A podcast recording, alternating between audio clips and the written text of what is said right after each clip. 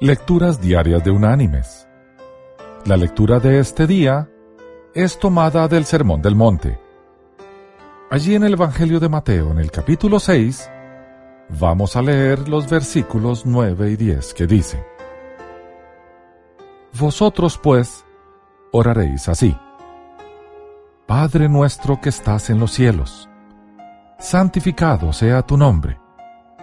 Venga tu reino hágase tu voluntad, como en el cielo, así también en la tierra. Y la reflexión de hoy se llama Abuelas que oran. Durante 50 años, la hermana Agnes y la señora Baker oraron para que su país, Letonia, obtuviese la liberación de la opresión soviética. Sobre todo, clamaron por la libertad de poder adorar otra vez en su iglesia metodista de Liepaya. Cuando el régimen ateo soviético usurpó el poder, el 15 de junio del año 1940, los enemigos invasores se apoderaron de la iglesia y convirtieron el santuario en un salón de deportes.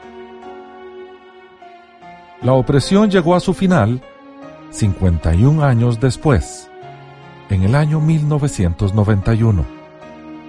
Los soviéticos se marcharon y la pequeña nación fue liberada. Era imperioso reconstruir la iglesia, y la hermana Agnes y la señora Baker estaban decididas a prestar la ayuda necesaria.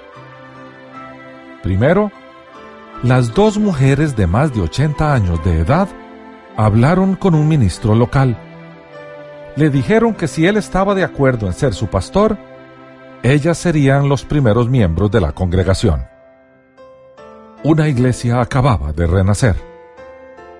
El próximo paso era recuperar el título de propiedad del edificio. Una vez conseguido, comenzaron a arreglar la iglesia para la celebración de los servicios. Una de las mujeres asumió la responsabilidad de pintar las paredes de 25 pies de alto. Por varias semanas, ella colocó los andamios y pintó las paredes y el techo. Los altos ventanales, construidos al estilo del arquitecto italiano Andrea Palladio, fueron limpiados hasta sacarle un brillo reluciente y el lustre le fue restaurado al piso de madera.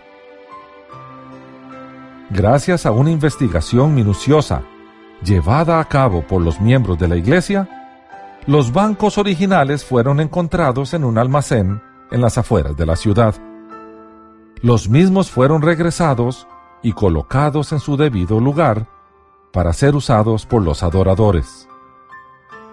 La hermana Agnes había guardado en su casa el órgano de la iglesia y lo devolvió al santuario.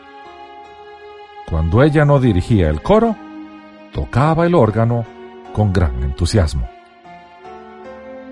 Dios había sido fiel.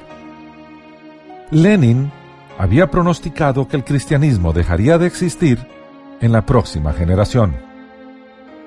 Dijo que después de la muerte de las abuelas no quedarían más cristianos.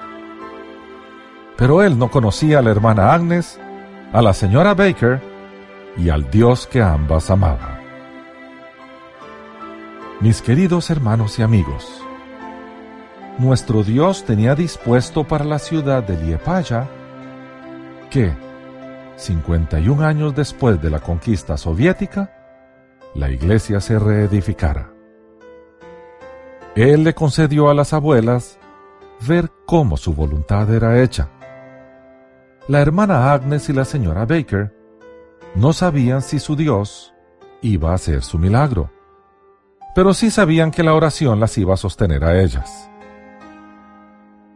Como dijo Martín Lutero, la oración no es para cambiar los planes de Dios, es para confiar y descansar en su soberana voluntad. Que Dios te bendiga.